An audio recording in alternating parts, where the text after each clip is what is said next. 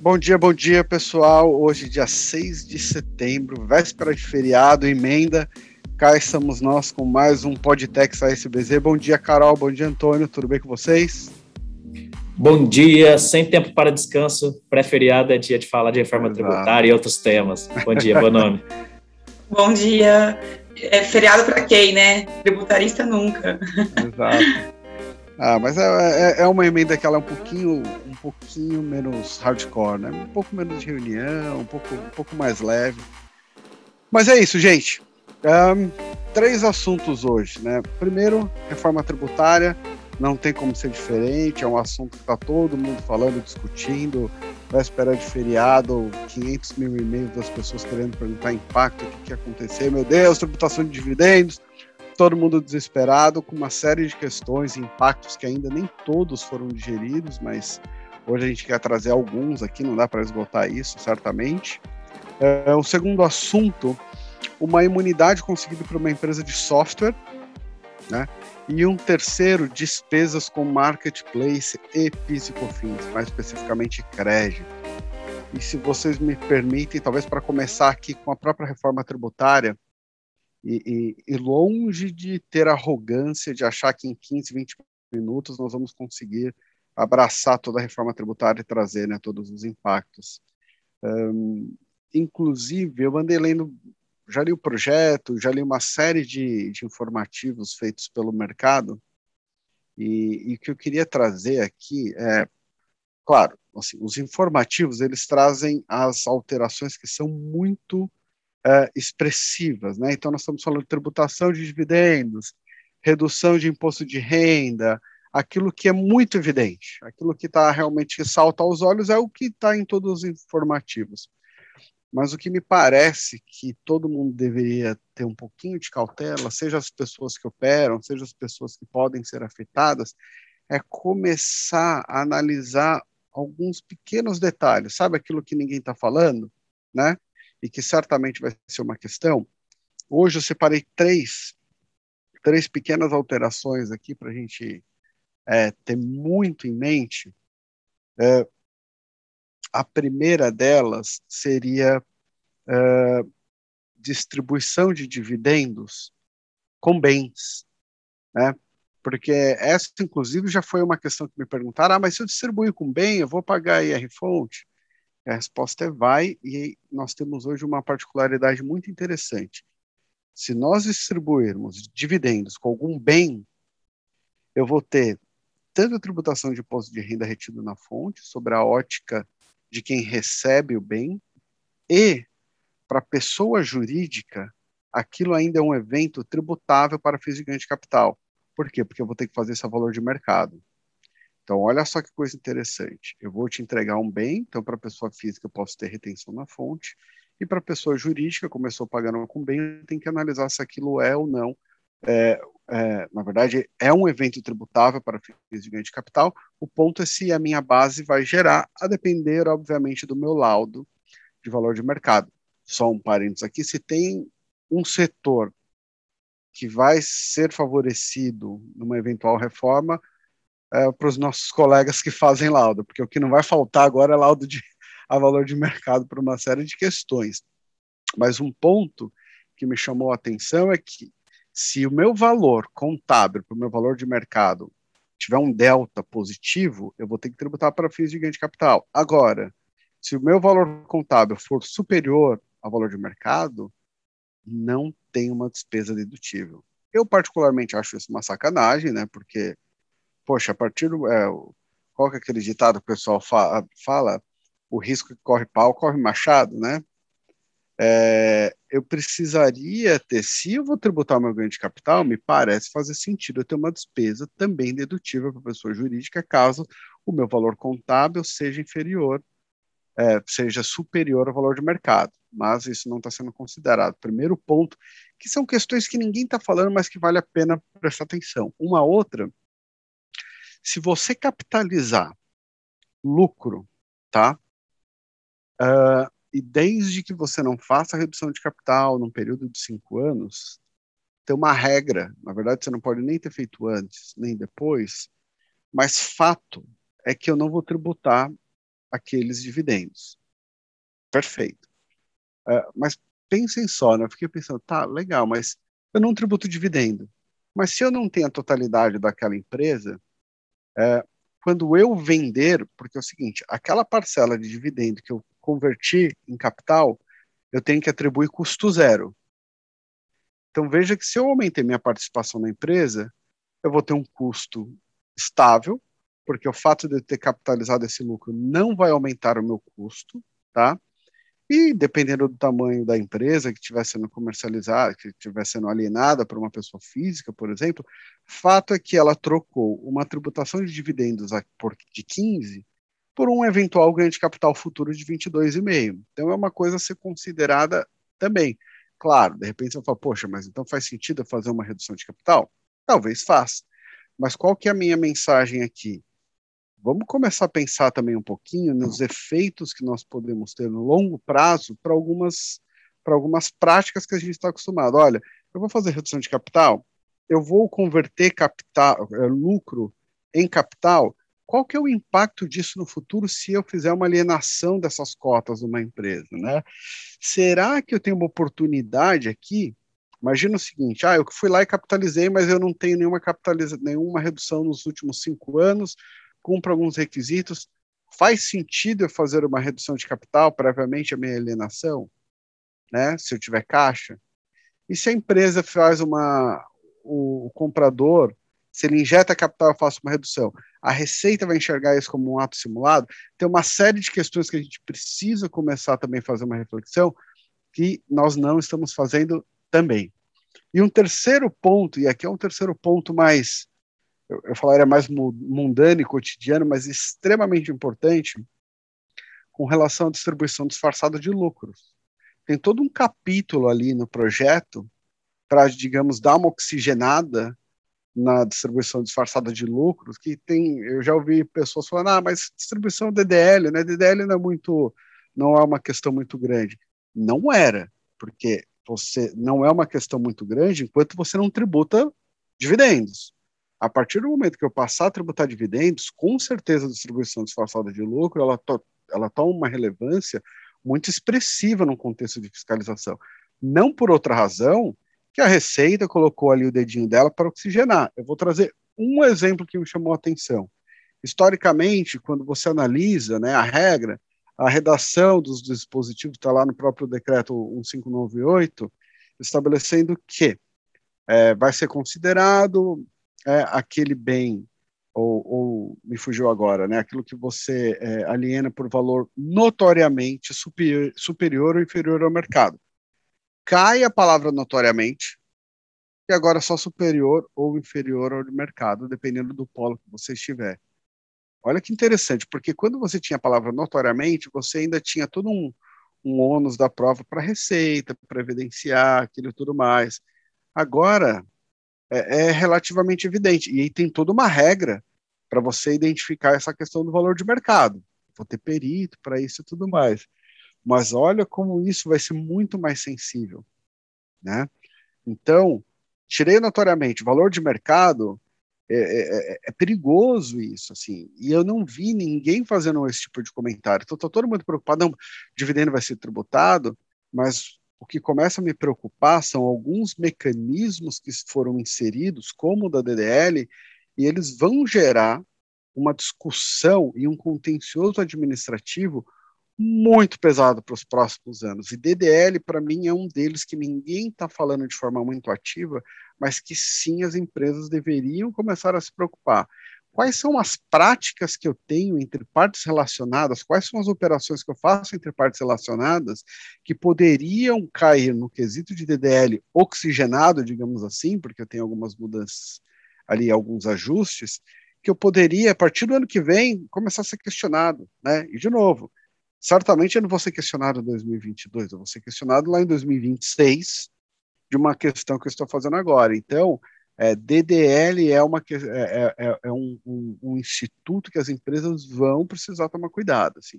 E aqui, gente, foi para pincelar. Eu vi esses três assuntos assim de largada logo no começo do projeto. Tomei nota e falei: olha, isso daqui a gente precisa começar a refletir, porque pode dar pano para manga. Belos exemplos né? de, dos impactos que a gente vai observar com o tempo, né? Assim, a gente acaba se focando no, no, no que é óbvio, no que é evidente, para poder, enfim, alertar, informar, fazer as contas básicas do, dos impactos, e o, os contribuintes estão sedentos para ter essa visão, mas fato é que quando se muda estruturalmente as regras do jogo nesse nível, é, os impactos vão se prolongar, vão se, vão se é, prorrogando aí para outras para as outras para outras direções e, e, novidades a gente vai descobrindo com o tempo. Mas é muito interessante esses insights, Danilo. Confesso que talvez numa leitura superficial é, ninguém teria visto. Muito bom, excelente que você, você traz isso. Eu acho que já agrega aí bastante é, aspecto crítico, seja pelo conteúdo do que está falando, seja pela forma que você identificou aí, que isso pode trazer é, impactos. Então, todos os contribuintes aí, nossos ouvintes que estão lendo a reforma tributária, tentar pensar aí os demais impactos que isso vai gerar. Muito legal mesmo, Dal. E acaba que é isso, né? A gente não tem né, muita noção concreta na operação mesmo, tudo que vai ser majorado, aumentado, né? Bate o, o, a ansiedade quando a gente pensa né, no aumento de dividendos, mas tem outros, né, outros vários pontos que impactam a empresa ainda. Lembrando que isso tem, é uma parte da reforma, né? A gente tem as outras partes que o governo não apresentou ainda. Então, assim, Exato. eu acho que apresentar um cenário para os clientes de realmente quanto que o impacto não, ainda está tudo no, no, escuro, né? Então, tem, temos aí dias e dias de estudos ainda é, só desse PL e, e, aguardamos os próximos, né? As próximas etapas do governo também. É isso, gente, é isso. Vamos próximas semanas, próximos capítulos. Boa. Próximos tópicos, Dal. Vamos lá. É, vamos falar um pouquinho sobre essa questão do software. Vamos de, de software, então, né? Sair um pouquinho de reforma, voltar para esse mundo comum aí. É, eu, li várias né, notícias aí sobre imunidade. Imunidade é uma coisa que a gente não vê muito, né? Não é algo muito, muito, muito comum. E eu queria chamar atenção para essa aqui, que é a questão de imunidade de ISS para livros e periódicos. É, resumindo, é, foi por meio de uma, de uma ação, né, o contribuinte ele comercializa um programa de computador, um software que você paga uma assinatura mensal e consegue ter informações técnicas automotivas, então de motos, carros, é, motores, enfim, eu não sou, não é a área que eu mais conheço aí, mas acredito, né, que essas informações técnicas automotivas seria isso. E aí ele faz o pleito de imunidade de ISS, isso seria, né, essa, esses relatórios que você paga para ter acesso, seria uma disseminação de cultura, informação, educação, é, fazendo jus ao RE do, do STF, que estende a imunidade de livros e periódicos também para os livros e periódicos online, desde que leve essa educação, né? E aí, é, em, primeiro grau ele perdeu, mas o TJ de Santa Catarina reverteu e concedeu a imunidade de ISS para esses relatórios automotivos, né, que não é porque é algo ligado com automóveis, carros e motos que não deixa de ser uma informação, uma educação, cultura e afins. Então, achei bem legal, porque a gente aqui no escritório trabalha com bastante empresa, bastante software, né, então é um tema que podemos ficar atentos aí, né? É uma coisa que, que não é tão nova, imunidade não é algo novo, mas acho que agora esses novos viés, esse novo viés, né, do que seria um periódico, como você tem acesso, se uma plataforma ela tem esse viés de educação ou não, eu acho que esse é, é o nosso, nosso estudo agora, né? É, assim, é o que é, eu diria que o ponto que nós, não ponto, mas o momento que nós estamos vivendo é, é engraçado. Eu vou falar uma coisa que talvez possa não parecer fazer muito sentido, mas eu juro que vai conectar. Mas você tem a, a velocidade de evolução, por exemplo, de tecnologia de chip, chip mesmo, né? Ele vai em PG. vai literalmente em PG. Se você pega os primeiros desenvolvidos na década de 50, você consegue traçar uma, traçar uma curva em PG do desenvolvimento deles, e, e há uns cientistas malucos da vida aí que tra conseguem traçar paralelos com a própria evolução da sociedade como um todo, muito atrelado nessa questão dos chips, digamos assim, de uma maneira geral. E por que, que eu estou falando isso? Porque nós estamos num momento de uma curva muito acentuada de evolução tecnológica, que em alguma medida gera alguns efeitos na própria sociedade, né?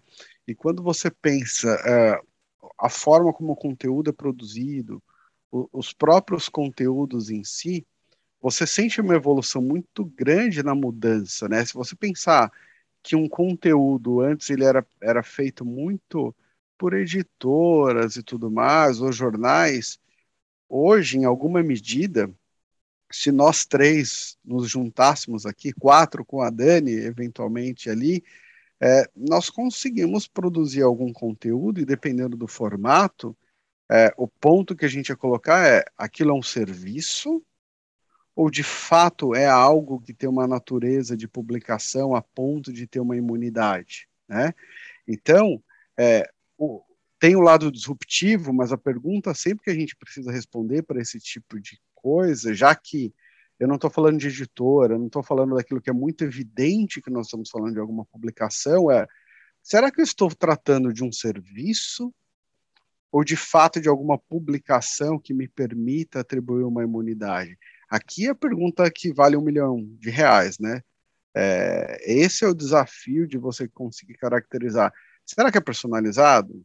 é amplo, transmite uma ideia, não transmite, e esse é o desafio, mas vale com certeza refletir para todo mundo, falar, precisa analisar e tudo mais. E, Danilo, é super interessante que os vieses sobre essa discussão da imunidade, que antes é, já trazia uma série de discussões, enfim, são emblemáticas. Aí, quando a gente faz faculdade de Direito, a gente estuda os vários casos ligados à imunidade, a questão do livro, depois o livro digital, o conteúdo, aí tinha a questão das listas telefônicas, enfim. O que não faltou é, foram temas interessantes nessa perspectiva, mas Verdade. nessa que você trouxe a primeira, é muito interessante essa primeira visão, o quanto a personalização da, da, daquele relatório, daquele conteúdo, permitiria sair de uma ideia de uma publicação genérica e ampla e começa a ficar muito mais um serviço específico, personalizado, e aí é uma, um trabalho é, realmente focado e outra pergunta que me passou nesse segundo, assim, é muito desse conteúdo nem são de produção humana, né? É um concatenado de, de inteligência artificial que busca uma série de informações relevantes e produz o conteúdo, o relatório automatizado. É, no final do dia, eu acho que o que vale de, de premissa que norteia, ou pelo menos repassa todos esses casos do passado e do presente, é que independente das formas de como se materializa, a ideia por trás da, da imunidade constitucional essa questão da, da, da, teologia, da intenção do legislador ou do constituinte, é, ela tem ficado muito também discutida recentemente, mas me parece que sempre tem sempre foi levado em conta que a ideia era que a, tributação nunca ou de ou ficasse mitigado o impacto que ela gera no, no, no círculo, no, no, girar de informações, né, no, de como a informação ela é disponibilizada, pensando em democratização de acesso, em facilidade de, de acesso a conteúdo, você querer desburocratizar e tornar mais barato o, o impacto que a tributação causa sobre isso. É, então, acho que ter em mente esse elemento, que já foi trazido em outras decisões constitucionais, ajuda também um pouco no, na avaliação do caso a caso. Né? É isso, não? Todo sentido. E aí, para finalizar, vamos para o nosso último assunto, Despesa com marketplace, que certamente afeta muito, muito comerciante, empresa, varejista, e aí de todos os tamanhos, né? O pequeno, o grande. É, e já que a gente até falou de, de tecnologias disruptivas e tudo mais, eu gosto um pouco desse assunto. É, e, e eu vou passar para você, Carol, para você introduzir, mas eu, eu, eu, não quero nem trazer aqui o aspecto tributário, mas é engraçado, né? Porque você pensa hoje numa no marketplace, todos os grandes que a gente possa imaginar. Hoje todo mundo tem seu próprio marketplace aí, opera com mercadoria própria de terceiros, mas eu me recordo que nos primórdios você tinha aqueles, lembra do 1406, que era aquelas questões que passavam pela televisão, que você ligava, você podia, era um, geralmente era um canal uma empresa que ficava apresentando os produtos de alguns fabricantes, né? Tinha o tal do Polishop, mas o 1406 deles, e o que era interessante, que boa parcela dessas empresas, elas não vendiam produto próprio. Elas, elas operavam como se um marketplace fosse. Por quê? Porque ela tentava exatamente a nota fiscal sair direto da pessoa vendedora para a pessoa física compradora. Mas é engraçado, né, que era uma, uma, uma forma de operar infinitamente menor em termos de alcance e que a tecnologia, de novo, que a gente estava falando ali do chip e tudo mais, imunidade, deu uma escala brutal, né? Hoje em dia, quando você pensa, todo mundo, eu desafio você encontrar alguém, eu acho que, assim, eu não sei, eu acho que pessoas com acesso, com pouco acesso e tudo mais, mas as pessoas interligadas e tudo mais, todo mundo se vale hoje em dia de marketplace, não tem como, né? Enfim, feita essa digressão, Carol, sobre tecnologia e os primórdios do marketplace telefônico. Vamos lá, mas eu acho que esses dois temas nossos aqui, esse agora, né, de relatórios automotivos e esse de shopping online estão muito ligados, né? Antigamente eu lembro que os, os, meus primos iam à banca de revista comprar revista de carro. Hoje, como o Antônio disse, você pode ter um software que você paga uma assinatura e robôs compilam melhores, as melhores notícias de motos e carros e motores, e enfim. E aí agora também essa questão da, da compra online, que já não é tão recente, ela está cada vez mais recente pela pandemia, né? Então, com certeza, são é, a atividade é velha, mas as formas dela, dela ser é nova, né? São, são novas formas de você ter, enfim, revista de carro, é, compra de shopping e, e afins. Bom, mas entrando aqui, aqui no tema, é, esse tema né, saiu também em todos os, os, os, jornais aí, porque foi a primeira liminar que você teve no, notícia concedida aqui por São Paulo que beneficia uma empresa de equipamentos eletrônicos que usa esses shoppings online, né, esses marketplaces para conseguir fazer as suas vendas. Principalmente nesse último um ano e meio de pandemia, em que as lojas físicas ficaram fechadas e basicamente a empresa conseguiu se manter, né, conseguiu ter, conseguiu ter o seu faturamento por estar dentro desses shoppings online, né, dentro de marketplaces. E aí, é, considerando isso como um insumo, na linha mesmo do que a gente teve julgado pelo é, STJ, ela obteve essa liminar para aproveitar esses gastos que ela tem com mar, marketplace. É, inclusive o juiz ele fala, né, que hoje em dia essa intermediação de negócio, né, você ter uma, uma despesa com sites, com lojas online para você vender o, o, seu produto é como se fosse um aluguel da loja física, né, que você antigamente, antigamente não, ainda tem, mas agora você divide a sua operação em lojas físicas e lojas é, online, né. Então, por mais que a gente já saiba que esse tema já foi ajuizado, né, vários outros, várias é, foram contra o contribuinte, falando que seria um custo operacional, então não teria insumo, é, essa veio aí dando esse passo é, e falando que não, que realmente despesas com mar marketplace gera creche de, de, de physical things. Então, é, novamente, né, a gente está vendo que o mundo tributário está é, sendo alterado conforme nós também, né, nossas, nossas relações de consumo e nossas e, e o mundo em si está mudando, né? Então, basicamente é isso. O Antônio com certeza vai, vai ter comentários a fazer aí. É, é, eu acho que a gente tem uma, um, uns pontos para analisar e destrechar um pouquinho esse tema. É, mas eu gosto de começar aí com essa perspectiva trazida por essa decisão, de olhar para a despesa e falar o que ela é. Né? Assim, genericamente, essas despesas com taxas de intermediação, as taxas dos, dos marketplaces, elas são vistas aí como uma taxa, né? um valor que eu pago para poder ter acesso a algo e para poder fazer minhas operações de venda.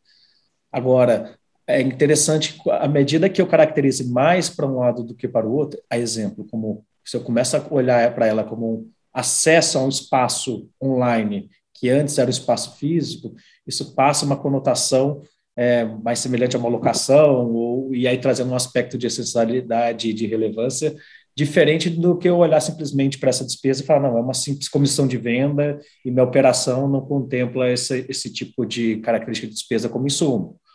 É, lembrando que sempre analisando a realidade de cada contribuinte, qual é a operação dele na verdade, o, como aquilo se integra ao, ao, tipo de atividade dele, e aí sem sair com premissas pré-ditas de, ah, mas eu sou industrial, mas peraí, eu sou industrial, mas e também não sou um comercial? Isso, se eu sou industrial e comercial, será que eu também não tenho uma estruturação de vendas online que permitem trazer isso como, é, é, como uma, uma despesa acreditável para fins de, de psicofins? Mas no final do dia, acho que esse tipo de qualificação, que em alguns momentos pode até passar até a visão de ser uma despesa de publicidade, enfim, a caracterização disso, a perspectiva que você olha para essa despesa, certamente impactam, porque você vai buscar paralelos, e os paralelos cada vez são mais ou menos favoráveis, é, no caso concreto, ao contribuinte. Acho que essa primeira qualificação é importante, e a forma que isso é estruturado, a maneira que isso materialmente se relaciona com a atividade do contribuinte, como os contratos tratam disso, acabam impactando diretamente nessa qualificação, no caso a caso né? Também sem aqui querer dar a visão genérica de que, ah, então é despesa de, espaço online para todos. Tá, vamos entender na prática como funciona para cada contribuinte, cada contrato. É, e o outro ponto que eu queria pegar é que tiveram algumas decisões, né, que eventualmente foram desfavoráveis ao contribuinte, sede de liminar, é, mas que às vezes elas são um pouco. A gente tem que tomar cuidado também de destrinchar e ver que elas são até um pouco contraditórias, né? À medida que ela fala, uma delas fala que o custo, que aquela despesa não é insumo, mas é um custo operacional. Pois bem, o conceito de insumo para crédito de piscofins passa pela ideia de que o custo, que é operacional, esse sim é o insumo, e esse sim que me dá direito a crédito. Então, se ele é um custo operacional, e novamente, o que está desonerado, o que é dado direito a crédito pelo, pela formatação constitucional e legal da, do PiscoFins, são aquelas despesas que inerentemente passam pelo meu processo operacional, pelo meu processo de produção, meu processo de prestação de serviço. Se eu tenho um custo que é operacional e relaciona diretamente com aquela com, aquela, é, com aquele processo que eu tenho, sem dúvida nenhuma, ele me dá direito de crédito de piscofins. Aliás, é a conclusão mais, mais óbvia. Então, às vezes, ah, mas isso não é insumo, mas é custo operacional, como se fosse alguma coisa fora, menos relevante do que insumo, parece que eu estou de novo comunicando com aquela visão da IEN que foi declarada ilegal, né? Que é só aquilo que é aplicado Exato. diretamente no produto. Então, o custo que vai por volta desse produto, que é um custo operacional, não, não, não se integra como insumo. Não, na verdade, a gente tem a decisão da STJ falando que isso sim é insumo. Então, se eu passo parte do pescoço que essa taxa paga os marketplaces são custos operacionais, a conclusão mais lógica deveria ser com todo respeito aí ao, judiciário que prolatou essa decisão em sede liminar também contra o contribuinte, deveria ser que dá direito à prática de piscofins. Novamente, nessa visão aqui mais ampla, precisamos entender o mérito de cada caso. Cara, aí a gente volta para o ponto. Uh, meu único comentário aqui para a gente encerrar é o como muitas vezes a Receita tenta distorcer, né? É, é, é, o tal parecer 10 que a gente não vai entrar nele hoje, mas é, é aquilo, né? Vai usando o argumento a depender do interesse que eu tenho de afastar alguma questão ou não, né? Então, complicado. Mas, gente, é isso. Estamos aqui já com 25 minutos já, se eu não estiver enganado. Então, vamos encerrar três assuntos aqui para emenda do feriado, mas foi ótimo. Muito obrigado, viu? Carol, Antônio. E até daqui a pouco, né? Até daqui a pouco. À tarde talvez tenhamos reuniões aí com outros assuntos. Se não, até quarta. É, terça-feira a gente vai descansar um pouquinho. Valeu, pessoal. Bom descanso, Valeu, bom feriado. Pessoal. Valeu, beijo.